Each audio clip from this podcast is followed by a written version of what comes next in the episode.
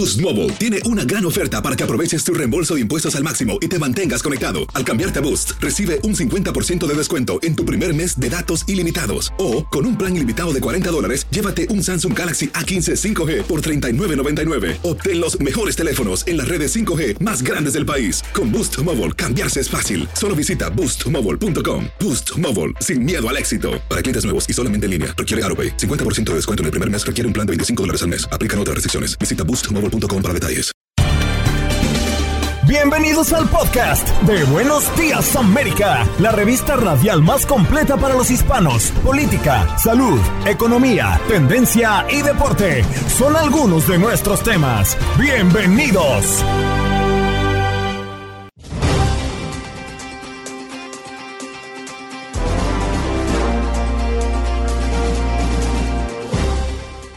Hola, soy Andreina Gandica y este es el podcast de Buenos Días América. Hoy conversamos con el doctor Juan Rivera, nuestro médico de cabecera de Univisión, para hablar de el mensaje que ha dejado el cantante y compositor español Alejandro Sanz en sus redes sociales. Y es que Sanz se pronuncia tras su alarmante mensaje. He tenido un brote muy fuerte y es que Alejandro Sanz reaparece tras las alarmas generadas por su salud mental, donde afirma pues estar triste y cansado y que habían veces que no quería ni estar. El doctor Juan nos habla de cómo podemos tomar acción tras este tipo de sentimientos y emociones. Gabriel Preciado, periodista de Univision Houston, nos habla de los temas locales que ocupan especial atención desde Texas. Isadora Velázquez, abogada de inmigración, en nuestro segmento Miércoles de Inmigración. Tocamos varios temas, entre ellos la nueva ley que estará entrando en vigencia el próximo primero de julio en Florida, atacando principalmente a los indocumentados en los Estados Unidos. También es una semana clave esta para beneficiarios del programa DACA. Siguen las expectativas para los Dreamers. ¿Por qué? Aldo Viro Sánchez con los deportes para hablar del fútbol mexicano. Muchas noticias por allá, el fútbol internacional también, eh, la NBA y algunos datos alrededor de la previa de la final que ya está por comenzar entre el Miami Heat y Denver Nuggets. También resultados del béisbol de las grandes ligas y tenis en nuestros contactos deportivos. ¿Qué pasó? Las noticias relevantes las historias destacadas, el resumen de lo más importante. Estos son los titulares.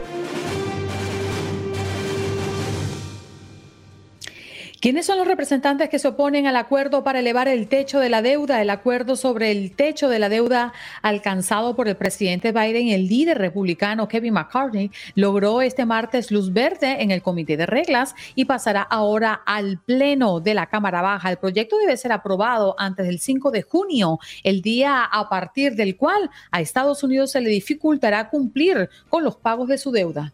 Reclutan jóvenes y vigilan comunidades. El terror extremo de los cárteles en la frontera de Chiapas con Guatemala. En los últimos días, las comunidades en la frontera de Chiapas con Guatemala han vivido un aumento exponencial de la violencia. Dos cárteles de la droga se disputan, eh, reclutan a los pobladores para mantener su guerra. Las organizaciones de derechos humanos denuncian asesinatos y al menos 3.000 personas en desplazamiento forzado.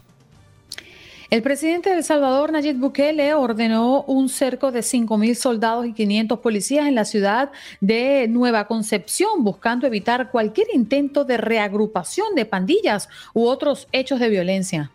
Acusan a conductora de autobús por atar a un niño de 10 años al asiento con cinta adhesiva. La conductora de 54 años fue detenida y acusada de retención ilegal, detención ilegal y poner en peligro el bienestar de un niño y agresión. El, menor con síndrome de Down no representaba ningún peligro, afirma la acusación fiscal. Ahora nos vamos a Nueva York porque al menos un par de pasajeros en el subway sufrieron agresiones y terminaron cayendo a las vías en incidentes separados que ocurrieron en menos de 48 horas. En el primer incidente, un hombre atacó a un pasajero en la estación 25 Street en el área de Sunset Park, en Brooklyn específicamente. También en Nueva York, eh, pues anuncian que transformarán cárcel de Manhattan en albergue para inmigrantes. El antiguo edificio del Centro Correccional Lincoln, que cerró sus puertas en el 2019, tiene una extensión de unos 10.000 pies cuadrados y está ubicado frente a Central Park. Tendría espacio para unos 400 migrantes. De inmediato nos vamos a California porque un grupo comunitario urgió al Consejo de Riverside a que instale un semáforo en la calle donde el pequeño Obed Barbosa, de solo 8 años de edad, perdió la vida luego de que el vehículo donde viajaba junto a sus hermanos fuese embestido por una conductora que perdió el control por ir a alta velocidad. Se acerca el verano y no hay salvavidas. Hay preocupación por posibles cierres de playas y piscinas, los altos costos de los cursos de primeros auxilios y reanimación cardiopulmonar, además de los bajos salarios por horas de diferentes ciudades de Estados Unidos, han llevado a que rescatistas y salvavidas busquen otros empleos. Y en información deportiva, hoy a través de nuestra sintonía y nuestro canal de YouTube a las 10 de la noche, tiempo del este, el LAFC se estará enfrentando a León desde el No Camp. Porque la salud importa. El doctor Juan Rivera nos acompaña como cada miércoles en Buenos Días América. Doctor Juan, muy buenos días. ¿Cómo me le va? Feliz miércoles. Buenos días, muy bien. ¿Cómo estamos? Bien, doctor, hemos introducido el tema de Alejandro Sanz desde el arranque del programa y hemos recibido muchas llamadas hablando con oyentes que primero, bueno, algunos piensan que, que sí, que son altos y bajos de la vida, otros creen que es preocupante estas declaraciones y otros simplemente consideran que es publicidad del artista. Usted pensando desde el punto de vista médico, una persona que expresa estar cansada, eh, a veces sin respuesta a por qué estoy aquí, ¿En qué se puede traducir? Bueno, yo creo, o sea, me parece que el, pensar que, es simplemente publicidad del artista es una, visión un poquito, eh, no sé, irónica, pesimista. Eh, para que alguien ponga, alguien como Alejandro Sanz, que no creo que tenga ningún tipo de razón para poner eso en sus redes sociales, eh, yo lo tomé en serio, de hecho, eh, publiqué un video luego de, verlo en, sus redes sociales. Eh, y yo creo que lo, lo, que hay que entender es, esto le puede pasar a cualquiera. Obviamente eso no quiere decir que él está deprimido. La depresión es un diagnóstico psiquiátrico que viene con un criterio específico. Puede ser que sí, puede ser que no. No conozco a Alejandro y tampoco conozco su condición clínica, no soy su médico. Hay personas que pueden estar tristes por una situación familiar, por, por una enfermedad, por una muerte familiar, y es normal que esté uno triste. Ahora, cuando eso se convierte en algo, digamos, más prolongado, de muchos meses, que afecta tu día a día, que afecta tu interacción en el trabajo, tu interacción con los seres queridos, tu habilidad de funcionar realmente todos los días, entonces definitivamente en ese punto eh, puede ser depresión. Y como tú decías, le puede pasar a cualquiera. Es una enfermedad como lo es la hipertensión, la diabetes o el colesterol alto. Sí, doctor, buenos días, un gusto saludarlo. Y sí, como bien lo mencionan, es algo que nos eh, pone, nos puede pasar a cualquiera, ¿no? Pero ¿qué debemos de hacer, doctor, cuando sentimos o cuando que ya no podemos, cuando estamos deprimidos, cuando estamos cansados, cuando tenemos eh, mucha tristeza? ¿Qué es lo que nos recomienda desde el punto de vista médico? ¿Qué es lo que debemos de hacer? ¿Con quién debemos acudir? Bueno, ya cuando hay una persona que está con síntomas de, depresión, eh, que, ¿cuáles son esos síntomas? O sea, una persona que se siente triste todo el tiempo, una persona que ya la depresión le está afectando su eh, habilidad eh, para dormir, hay personas que comen demasiado o no comen nada, ah, hay personas que pierden el deseo de hacer cosas que usualmente ellos eh, pues les gustaba mucho hacer. Eso es un síntoma bien importante que se llama anedonia, así se llama en, medicina. Cuando ya hay esos síntomas, ya, ya ahí es importante hablar con su médico primario, posiblemente a lo mejor un referido a un psiquiatra, para eh, que haya una terapia y una evaluación para ver si la persona necesita medicamentos o no. Eh, yo creo que ya a ese punto es importante buscar ayuda médica. Y algo bien importante para, para nosotros los hispanos es que en nuestra comunidad hay mucha gente que piensa que esto es culpa del paciente cuando no lo es realmente. Eh, hay personas que pueden tener eh, depresión y, y no es culpa de ellos, ¿no? Entonces, hay veces que un familiar dice, ay, pero salte de eso, quítate esa depresión de encima y realmente no es tan fácil. Doctor, eh, pero hay muchos eh, comentarios en la mañana del día de hoy con referencia a lo que ha expresado Alejandro Sáenz en sus redes sociales y dicen, yo me he sentido similar, pero mm, es cuestión de, rato, quizás algún día o quizás porque he recibido una noticia muy fuerte como la pérdida de un ser querido ¿Está bien sentirse así por ratos cortos? Es decir, cuando creemos que, ah, ¿para qué? ¿Para qué? ¿Para qué hago esto? No tengo ganas de ir a trabajar, no tengo como un horizonte, no estoy motivado para nada a hacer las actividades que por lo regular me gustan. ¿Eso está bien? ¿Eso es de un humano?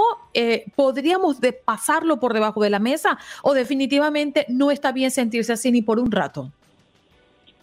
No, yo creo que como seres humanos vamos a, vamos en, unos momentos vamos a sentir felicidad, en otros momentos es eh, adecuado sentir tristeza, eh, una pérdida de un ser querido, una pérdida de una mascota, una, una pérdida de un trabajo inclusive eh, puede, puede causar tristeza. Yo creo que la tristeza es normal. La diferenciación que, que las personas tienen que hacer es Número uno, el tiempo de duración.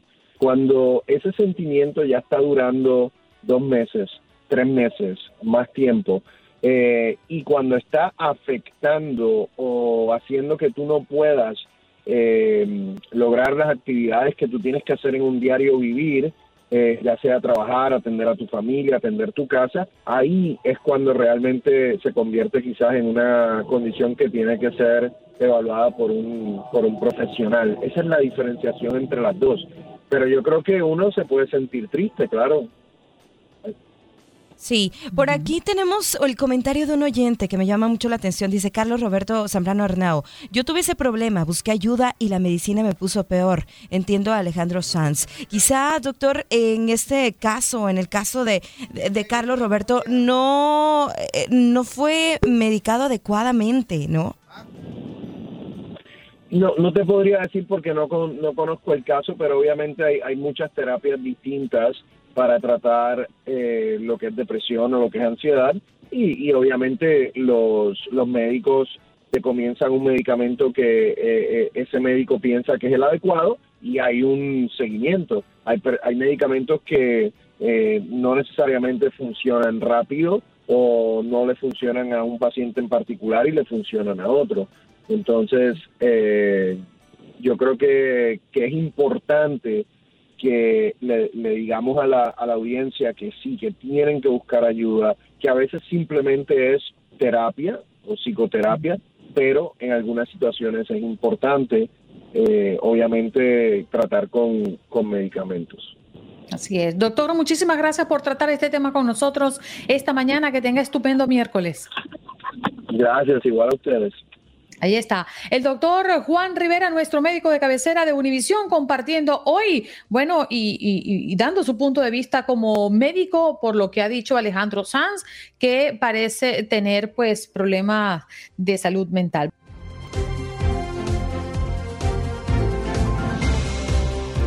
Le damos la bienvenida a Isadora Velázquez. Ella es abogada experta en inmigración y hoy está con nosotros para este segmento de miércoles de inmigración. Abogada, ¿cómo me le va? Muy buenos días. Contenta de compartir esta mañana con ustedes.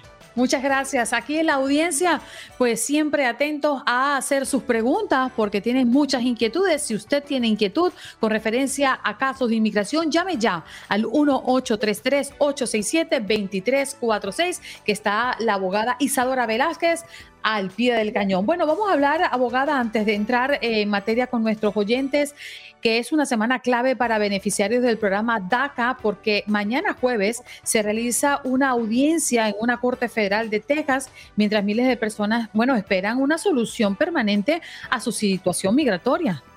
Es así, ya hay que recordar que en el 2020 la Corte Suprema dijo que el programa de DACA estaba aquí para quedarse debido a que era inhumano eliminarlo, pero aún así la Corte en Texas ha determinado que no es un programa legal debido a cómo se implementó. Así que mantenemos ese limbo que las peticiones nuevas no se han podido aprobar hasta que no se decida si puede ser legal o no. El gobierno de Biden ha tratado de arreglar el programa para hacer, así cumplir con las leyes, pero aún así no ha sido aprobado. Este sería, seríamos el paso final, pero los, los lo han escuchado antes, pasos finales que nunca llegan. Esperemos que esta audiencia se dé un poquito más de claridad acerca de cuál será el futuro de DACA acá en los Estados Unidos. Abogada, la lucha que han tenido las personas beneficiadas con DACA pues ha sido ardua, ha sido larga de verdad. Eh, lo preocupante más que nada es las concesiones que se están dando. Como mencioné, el gobierno de Biden trató de arreglar los errores que tal vez ocurrieron originalmente, hacer que DACA sea en sí una ley en vez de tan solamente un memorándum o una decisión ejecutiva. Y hasta han sugerido eliminar tal vez el permiso de trabajo, pero sí de otorgar y mantener el estatus legal de estos soñadores. La Corte en Texas no ha mostrado que esté de acuerdo con estas propuestas de la administración, por ende, si lo siguen viendo de manera poco constitucional, es probable que regrese a la Corte Suprema a ver si se puede quedar o no. Por otra parte, eh, hay mucha incertidumbre. Estamos prácticamente ya a un mes que entre en vigencia la nueva ley en Florida que tiene que ver con las personas que no tienen una, un estatus legal en este país. Se habla de la asistencia eh, médica, se habla de los trabajos que no van a poder ser eh, ocupados por personas que no tienen una, un estatus legal en los Estados Unidos. ¿Qué recomendación le da a nuestra gente en Florida que están pensando inclusive en salir del estado, como muchos otros ya lo han hecho? Aunque la ley es solamente 50 páginas, es una ley muy extensa, como bien mencionaste, pero hay ciertas partes que es importante que la, audiencia entienda. Por ejemplo, en cuanto se trata de, de colectar información médica, que sepan que los doctores y los hospitales que reciben Medicaid tienen todavía la obligación de atenderles sin importar su estatus y que uno siempre tiene el privilegio de poder escoger simplemente no compartir dicha información aún siendo ciudadano o residente. Pero sí, la pregunta va a estar presente más allá de su estatus migratorio. También para empleadores, si tienen más de 25 empleados, tienen que tener cuidado de proteger a sus empleados, protegerse uno mismo. Y si uno tal vez es ese empleador que está sin estatus, entender para quién trabaja y las consecuencias que puede tener para personas transportando, el transporte dentro y fuera del Estado puede ser un poco complicado porque la ley no define muy bien quién es un inmigrante ilegal bajo dicha ley, eh, ya que lo generaliza a personas que hayan entrado por la frontera y muchos de nosotros tenemos TPS, tenemos DACA, por ende se esperan muchas demandas, pero es bueno que estemos informados sobre qué es lo que incluye y qué efecto tiene. Mm. Por aquí tengo la pregunta de una persona que nos escribe a través de nuestras redes sociales. Eh, soy indocumentado abogada. ¿Puedo tramitar un permiso de trabajo en Estados Unidos?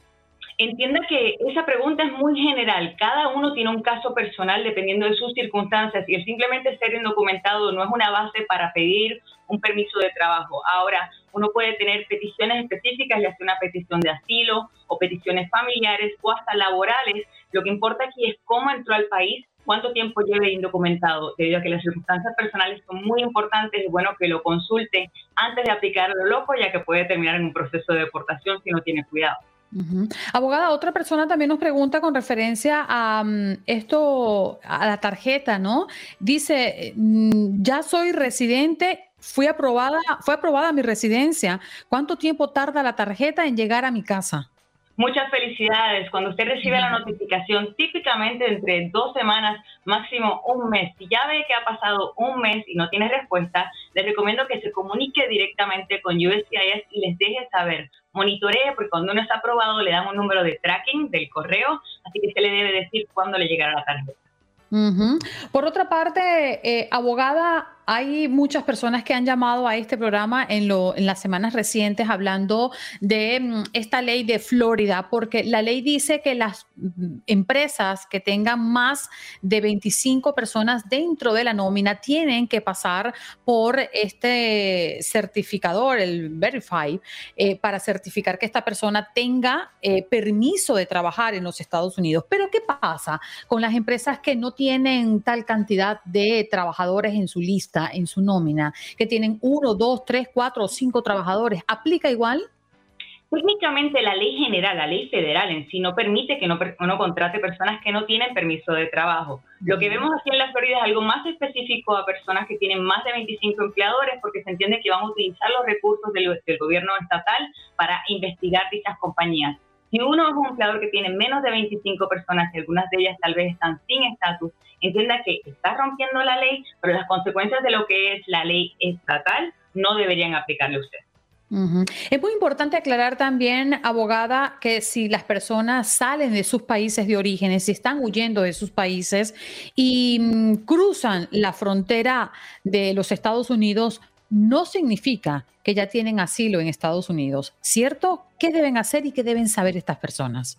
Tienes toda la razón. Mi primer consejo para personas que estén buscando asilo es, entiendo que la fila en la frontera puede ser larga e intimidante, pero la realidad es que es la mejor manera de buscar ese beneficio, el pasar el tiempo en dicha fila y así tratar de entrar de manera legal buscando su asilo. El gobierno de la administración Biden está tratando de poner localidades en las que uno pueda aplicar de manera proactiva a través del programa CBP One para así poder tener una cita directamente para tener un asilo, algo que nunca antes se había visto y puede que resulte eficaz y se usa correctamente. Pero si usted cruza frontera usted no tiene protección alguna. Técnicamente usted caería bajo la definición de indocumentado bajo el estado de la Florida, así que tiene que tener cuidado. Para aplicar al asilo tiene que ser proactivo, someter la aplicación y debe hacerlo antes del cumplir el año de su entrada o pierde el beneficio.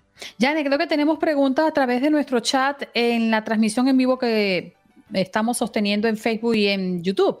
Así es, Jorge Moreno a través de Facebook precisamente nos eh, dice, pregunta a la abogada, soy de El Salvador, tengo TPS y mi esposa lo tiene también. Ella entró con visa y yo ya salí y entré por avión. Soy Jorge Moreno, mi hija me puede dar el perdón.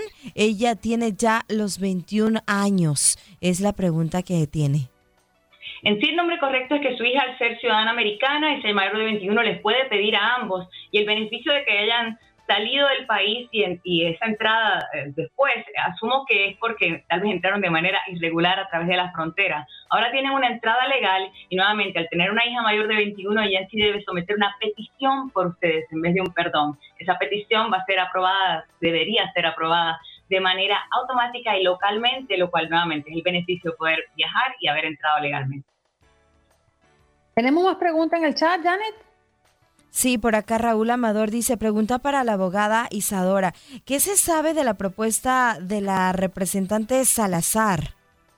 Para Elvira. hay que darle mucho crédito a la representante Salazar de que por lo menos tenemos una propuesta vigente o por lo menos algo se está discutiendo. La propuesta ha tenido cierto rechazo ya que se ha enfocado, por lo menos la crítica ha sido que se enfoca solamente en lo que es la inmigración más que nada de la comunidad cubana, ignorando tal vez otros detalles importantes del lado migratorio, pero sí es una propuesta que le empatiza más que nada al Departamento de Homeland Security el tener una definición clara de lo que es una entrada legal para lo que es propósito de parol bajo el ajuste cubano. Aún si no se convierte en una ley, como mínimo nos puede guiar a ver cuál va a ser la decisión final, porque hasta hoy en día, desde el 2020, este famoso I-220A, I-220B, entrada legal y parol, sigue en un limbo y en el sur de la Florida lo vemos regularmente. Esperemos que esto clarifique un poco más para todos aquí en el sur de la Florida y en general. Sí, este proyecto de ley contempla mm, ofrecer un camino a la ciudadanía para las personas que estén en el programa de acción diferida para los llegados en la infancia, mejor conocido como Dreamers, y los beneficiarios del estatus de protección temporal, conocido mejor como TPS. Abogada, ¿dónde podemos conseguirla? Me pueden llamar a su conveniencia al 305-938-0676 y para esas personas que estén en otros países, no se preocupen, me pueden escribir a mi correo electrónico isadora.isalawyers.com, que es también nuestra página web isalawyers.com para servirles. Muchas gracias, abogada, por estar con nosotros este día. Siempre un placer. Ahí está Isadora Velázquez, ella es abogada experta en inmigración y ya saben dónde pueden conseguirla. Houston, we have a problem. Conectamos con nuestra base en Houston. Gabriel Preciado, muy buenos días. Usted viene como muy sonriente el día de hoy. Good morning. Muy buenos días. Estaba escuchando aquí de Metiche la conversación que tenías con Entela, que le mando un saludo muy grande, a la cual la salvó la campana y vaya que hubiera estado en un problema si nos hubiera estado dando alguna contestación al respecto. Andreina, un placer saludarte desde Houston, a ti y a todo el equipo. La actualidad en Houston, ¿qué está sucediendo hoy dentro sobre lo que engloba nuestro estado. Vamos a hablar sobre el sistema de justicia juvenil en general del estado de Texas, que está en este momento bajo la lupa de las autoridades, porque la Comisión de Derechos Civiles de Estados Unidos ha identificado numerosos problemas en los centros que tratan a los menores, en este caso con antecedentes criminales. Ya de por sí van con una historia, obviamente, que eh, pues nos lleva a estar tras la atención de las autoridades a estos menores. ¿Y qué es lo que encuentra el reporte? ¿Qué es lo que encuentran las autoridades? Primeramente, es que no hay personal suficiente para poder brindar la atención adecuada. Pero si hablamos de estadísticas, vamos a remontarnos al año 2021, en donde señalan que el 69% de los jóvenes ingresados tenían problemas de salud mental. Entonces, imagínate la situación que se vive ahí en el interior. No tienen el personal adecuado o suficiente, en este caso, mejor dicho, para poderlos tratar. Pero de esta cantidad, 2.000 intentaron tan solo intentos de autolesión al interior de estas unidades. Y lo más alarmante, 6.500 intentaron suicidarse. También se han presentado casos de abuso sexual y no son tratados de la forma adecuada precisamente porque, de acuerdo también a la información que nos dan a conocer las autoridades en el reporte que realizó nuestro compañero Fernando Rentería, bueno, pues no se cuenta en este caso el 36% de los puestos de trabajo de salud mental habían sido reemplazados en las vacantes que se tenían. Toda esta situación se cuestionó obviamente al organismo y nos señalan que el gobernador del estado ha hecho junto con la legislatura algunos cambios tratando obviamente de encauzar, de dar eh, pues una respuesta a esta situación que se vive. ¿Y quién mejor que los propios familiares aquí en nuestra ciudad y en nuestro estado, quienes pueden hablar acerca de lo que está pasando allá en el interior? Pero esto llamó la atención en la lupa de las autoridades y ahora se trae sobre la mesa. Una situación eh, preocupante, pero que además ocupa a autoridades y los medios de comunicación para seguir la pista sobre cómo es que están tratando de solucionar este tipo de problema. Otra, otra situación más, que aquí es una muy buena noticia también, en este caso, para todos los estudiantes. Salen de vacaciones, bueno, Ahora hay actividades. Aquí en Houston, tenemos al por mayor la zona de centro de la ciudad, donde tenemos un montón de museos, mucha diversión, ajá, pero ¿qué tal con el costo de la cobertura del transporte? Chispas, a lo mejor irnos en transporte este, nos va a salir un poquito caro porque somos una familia de cinco, de cuatro, ok, no se me preocupe por eso, porque en este caso la compañía de transporte Metro nos notifica que hay muy buenas noticias. ¿De qué se trata? Bueno, le comento, a partir del primero de junio y hasta el 31 de agosto de este año se tendrán viajes gratuitos. Estarán dando el transporte de forma gratuita a todos los estudiantes desde kinder hasta universidad. Así que si tienen contemplado tal vez un día organizarse en la semana, hacer su esquema usted para ir a visitar un museo este día, al siguiente otra área, bueno, pues no se tiene que preocupar por la situación del pago de transporte porque la compañía Metro se está poniendo la camiseta, como lo decimos. Y si es padre de familia, y también le preocupa todavía, aquí le va otra excelente noticia, la situación de los desayunos. Chispas, ahora se quedan los niños en el hogar. Antes en la escuela me les daban los alimentos y no tengo para poderles dar la alimentación adecuada. No se nos preocupe, padre de familia, porque esto lo compartimos a primera hora durante, durante nuestra emisión informativa permítame, déjame tomar un poquito de líquido. Tome su agüita. Me, mientras tanto pienso en chispas, sí señor. ¿En mm. qué hago con el muchacho? ¿Me lo como? Lo saco, lo llevo, lo dejo dormir. Me pongo salsita, no. Mira, el detalle aquí es que las autoridades educativas, en este caso de las escuelas AIDIA, así como del Distrito Escolar de Katy, están brindando los alimentos a los estudiantes. Así que lo único que tiene que hacer usted, en el caso de las escuelas AIDIA, que no le están pidiendo ningún tipo de, eh, pues, eh, en este caso de requisito, es simplemente ir, presentarse a las instituciones para poder tener los alimentos que corresponden a su hijo, así de sencillo. En el caso de las de Katie, también le piden que sus peques estén presentes en el momento que se hace la entrega, pero también que vaya a la página de internet de www.katieisd.org. ¿Para qué? Para que verifique cuáles escuelas son las que estarán participando dentro de esta distribución de alimentos gratuitos, porque no todas van a formar parte de esto, pero son una gran mayoría. Y esto en este momento en el que los padres de familia pues tienen, eh, ahora sí que el descalabro al bolsillo por la situación de la inflación, creo que les viene a perlas. Transporte gratis, alimentos gratis y bueno, el sistema de justicia en cuanto a la atención a los jóvenes que ingresan, en este caso a los centros, bueno, pues está en la lupa de las autoridades. Eso es parte del acontecer que tenemos en este momento a Houston con la referencia nacional en cuanto a lo que se está haciendo desde aquí, desde este lado del país. Andreina, como siempre es un placer. Un abrazo fuerte para ti y para todo el equipo. Gracias a Dios cerramos con una extraordinaria noticia. Gabriel Preciado, muchas gracias por estar aquí con nosotros. Abrazo fuerte. Hasta la próxima.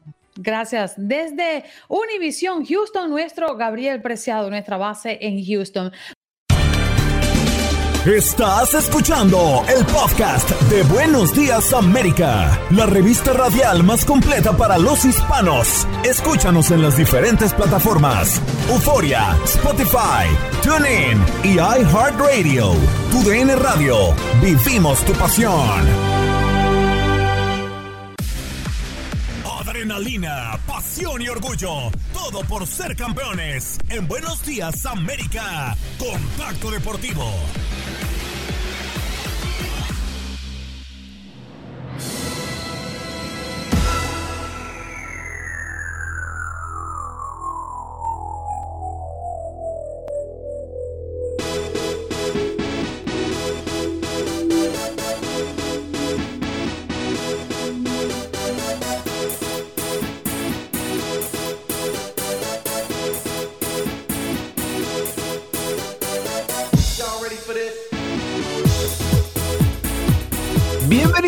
Bienvenidos, a este primer contacto deportivo para hablar de lo que sucede hoy en día en la NBA. Vamos a darle una pausa, vamos a darle una pausa que descanse el Miami Heat, vamos a darle una pausa que descanse los Denver Nuggets, porque porque todavía tenemos de qué hablar en esta liga, porque la noticia nunca se detiene y nos toca a nosotros informarte. Vamos a repasar tantito el titular que comenté hace algunos minutos, en donde prácticamente eh, los Golden State Warriors están en una reestructuración, ¿no? Eh, ellos lo llaman fracaso, honestamente para mí no es tanto el fracaso.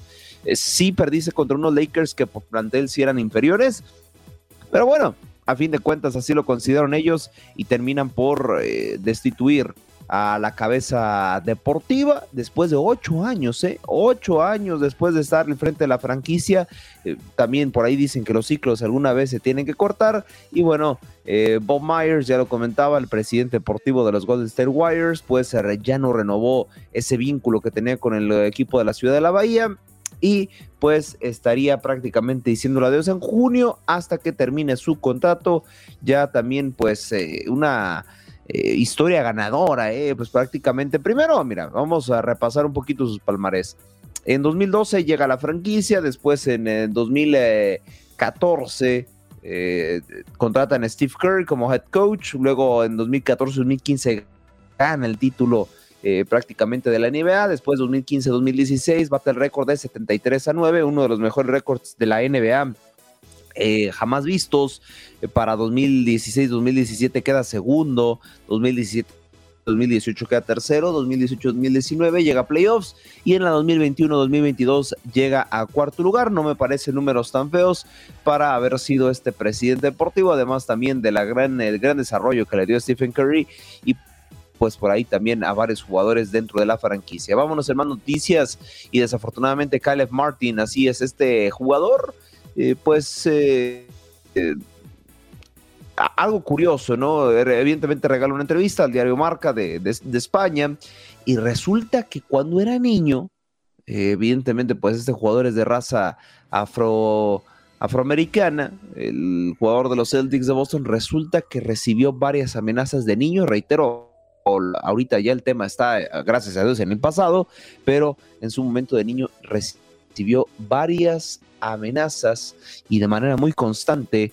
del Ku Klux Klan. Así que, bueno, un pequeño contexto para la hermosa audiencia que no sabe qué es el Ku Klux Klan. Es un eh, grupo extremista que cree que la raza blanca es superior a las demás. Evidentemente, hacen actos inhumanos con la gente afro ascendente. Pero bueno, así las cosas con el buen, eh, qué bueno que decidió hablarlo y, evidentemente pues se rechaza todo este tipo de, actitudes, ¿no? Algo importante también que sucede en la NBA es que la G League, ya se los ha dicho, ya lo hemos tocado aquí, es la segunda división de la NBA prácticamente, en, términos formales, asociándolo a un término futbolístico, ¿no?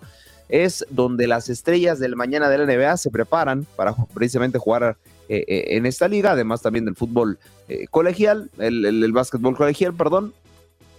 ¿Qué está pasando? Pues resulta que si hay una, hay una de las ligas que más se le empareja al NBA, que le puede incluso robar jugadores, donde dicen, bueno, ya no tengo cabida en la NBA, pues me voy a la Euroliga.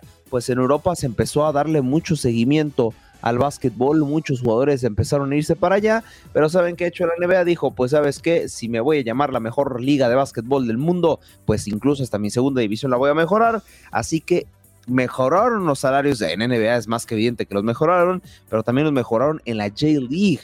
Entonces, ya hay un estudio donde indica que los jugadores ya incluso prefieren venirse a la J-League que quedarse en la Euroliga. El aumento es impresionante. Si comparamos salarios, en la J-League están entre los 500 mil dólares y mientras que en la Euroliga están entre los 125 mil dólares.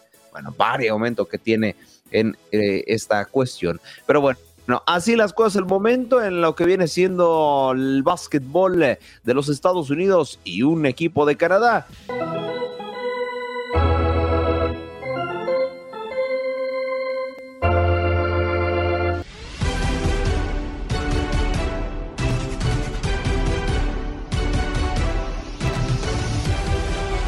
Bienvenidos, bienvenidos a este contacto deportivo para hablar de lo que está pasando hoy en día en la Major League Baseball. Y es que Doug Minkwekich, así es, el que parece, el que tiene apellido de trabalenguas, pues eh, estalla contra Alex Rodríguez, así es, el que compañero de equipo, el ex compañero de equipo, mejor dicho, de A-Rod, señaló que pues prácticamente que no recibió prácticamente una de las suspensiones más grandes en la historia de la MLB por uso de sustancias para mejorar el rendimiento de este mismo Mientquekic.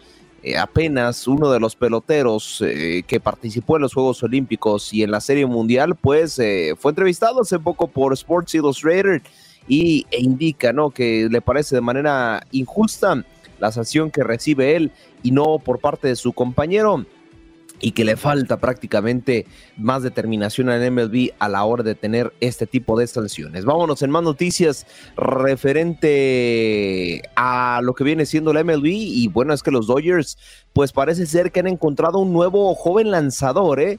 pero desafortunadamente ha tenido una temporada de pesadilla por precisamente las rotaciones que ha tenido entre el primer equipo y el contrato también que tiene en ligas menores. estamos hablando de Freddie Freeman, el primera base del equipo, pues parece ser que eh, está teniendo problemas eh, personales, además también de las varias rotaciones que tiene entre primer equipo y el equipo de pequeñas ligas. Así que bueno, vamos a ver si logran recomponer ese paso y ojalá sea lo mejor para el desarrollo de este jugador.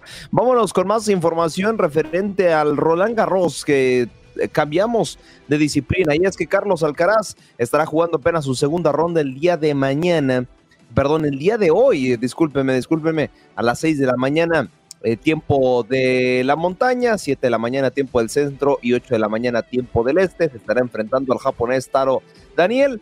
Así es, en lo que viene siendo la segunda ronda de este Roland Garros. Además, también en eh, participación, Estefano Tsitsipas está a nada de concretar su pase a la siguiente ronda frente a Roberto Carballés, también el español, pues teniendo una pues eh, actuación eh, mediana frente al eh, nacido en Grecia. En estos momentos también hay actividad del de, tenis femenino.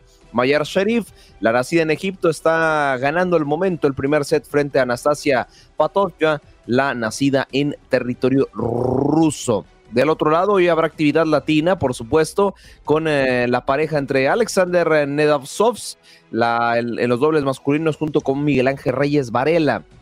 Del otro lado también, el eh, chileno Nicolás Jarry se estará enfrentando junto a Marc Andrea Hosler, el suizo, a también otro latino, Marcelo Domilner, el eh, brasileño, Fred y Andrea Bavarossi, el italiano. En los dobles eh, femeninos también hay actividad, desafortunadamente no latina, pero por ahí están teniendo un gran desempeño, mientras que los dobles mixtos la única representación latina es eh, la pareja de Juliana Olmos con Neil Skokix, el eh, nacido en eh, territorio británico, y Santiago González, otro mexicano con la nacida en Uzbekistán, Ana Dalina. Así las cosas al momento lo que viene siendo Roland Garros y la MLB.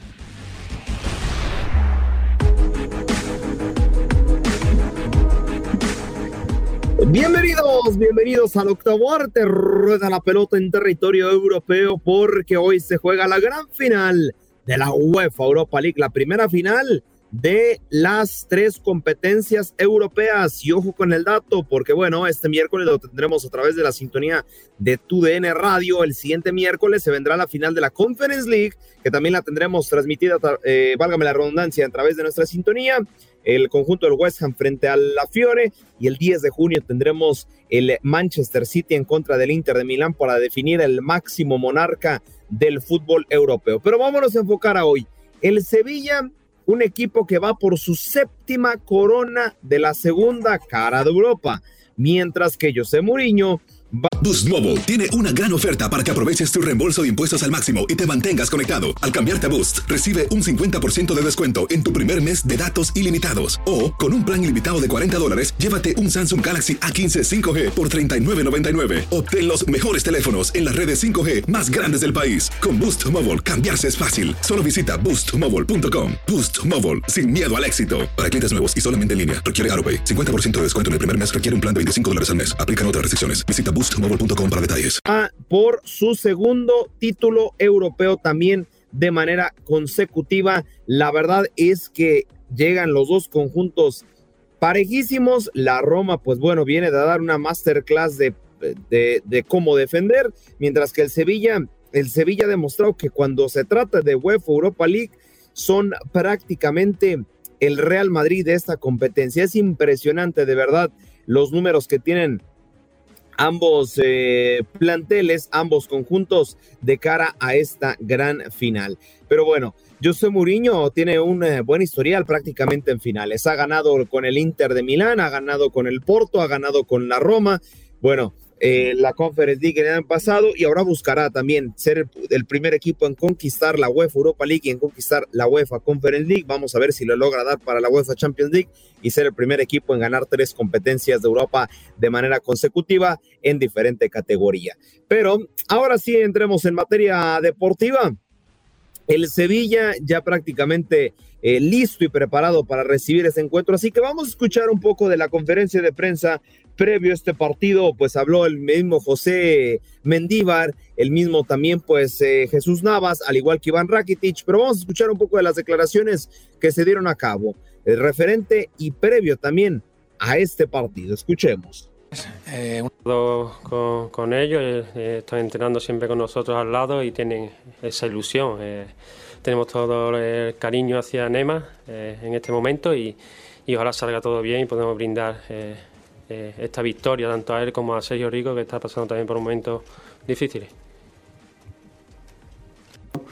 Sabiendo que va a hacer falta hacer el partido perfecto, así que ir al, al 100% no hay, no hay que pensar en, en otra cosa, sino hacer el, el, mejor partido posible y ir a por ellos, pero uh, eso es nuestra manera de, de pensar y de, y de jugar siempre. The third row, please here in the middle. Ahí están algunas de las declaraciones de Iván Rakitic y Jesús Navas referente a este partido. Pues bueno, eh, Iván Rakitic ya logró ganar de ese famoso triplete de Europas Leagues con el Sevilla. Jesús Navas, pues bueno, viene también eh, y vamos a ver si logra hacer cosas interesantes con el conjunto del Sevilla en esta ocasión, porque pues este ya está en la recta final eh, de su carrera. También en otras eh, noticias, el eh, conjunto de la Roma y el mismo José Mourinho comentó en conferencia de prensa que es eh, prácticamente un plantel demasiado joven, que ellos apenas están experimentando y que habrá, y ellos ya por su parte tienen experiencia y habrá que ver si se le pueden dar las cosas. Vamos a escuchar un pequeño fragmento de esta conferencia de prensa por parte de José Mourinho hablando de la juventud de sus jugadores. Situación muy, muy, muy, muy parecida. E jogadores um, é um pelo mesmo. Obviamente que eles têm mais idade, têm mais experiência, têm mais finales, mas não é que os meus uh, chegam aqui uh, sem, sem nada. Uh, temos dois anos de, de trabajo juntos. Tenemos 29 con mañana 30 partidos de, de Europa acumulados en, en, dos años. No es que somos angelitos que llegamos ahí mañana. Ahí están las declaraciones de José Mourinho referente pues a la previa de esta gran final de la UEFA Europa League. A las 3 de la tarde, tiempo del Este, Diego Peña, Ramón Morales, Tate Gómez Luna, llevándoles a cabo este gran encuentro.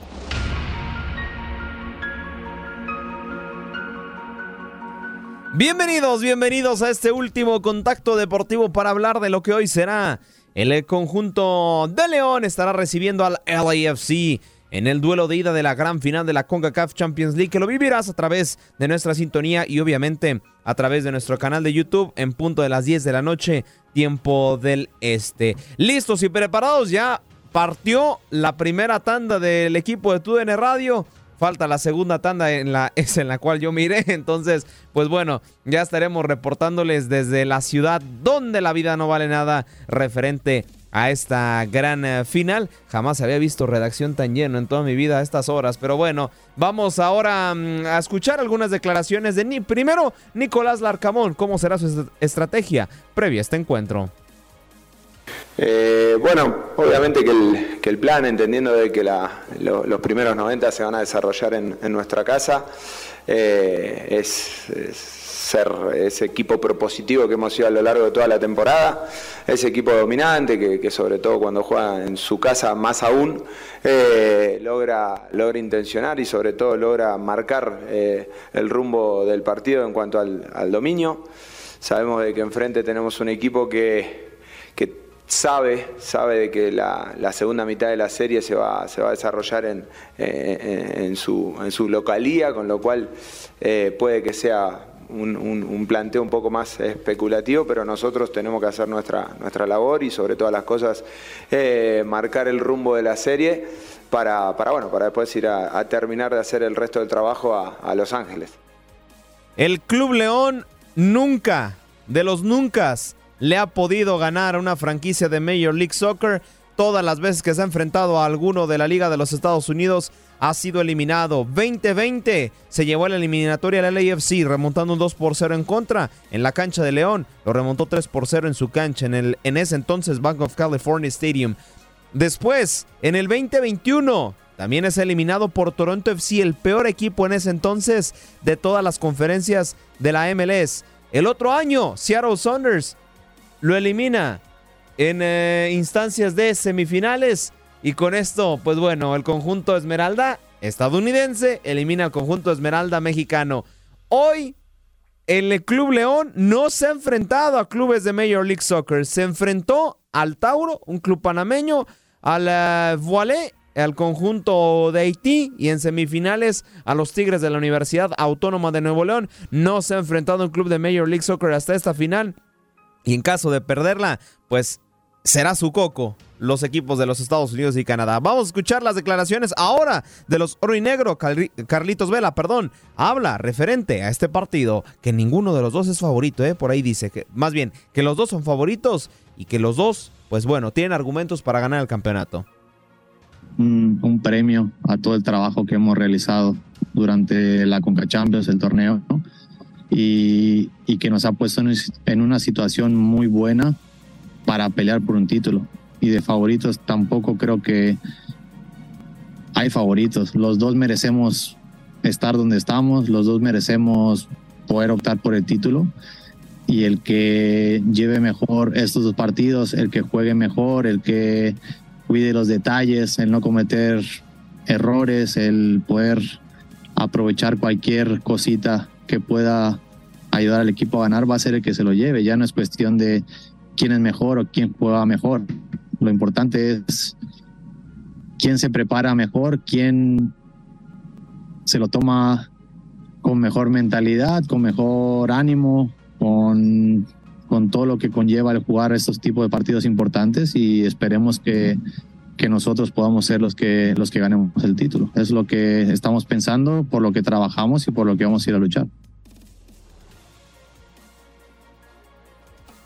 Bueno, ahí están las declaraciones de Carlos Vela referente a este duelo con el Club León. Así que bueno, con esta información, les reitero, a través de nuestra sintonía y a través de nuestro canal de, de, YouTube se estará llevando a cabo el duelo entre el LAFC y el conjunto de León. Todo el equipo de TUN Radio nos estaremos yendo a la ciudad donde la vida no vale nada y ahí estaremos llevándoles las emociones y pasiones. Con esta información cerramos nuestro cuarto y último contacto deportivo. Gracias por acompañarnos en nuestro podcast. Buenos días América. Y recuerda que también puedes seguirnos en nuestras redes sociales. Buenos días AM en Facebook y en Instagram. Arroba Buenos días América. AM. Nos escuchamos en la próxima.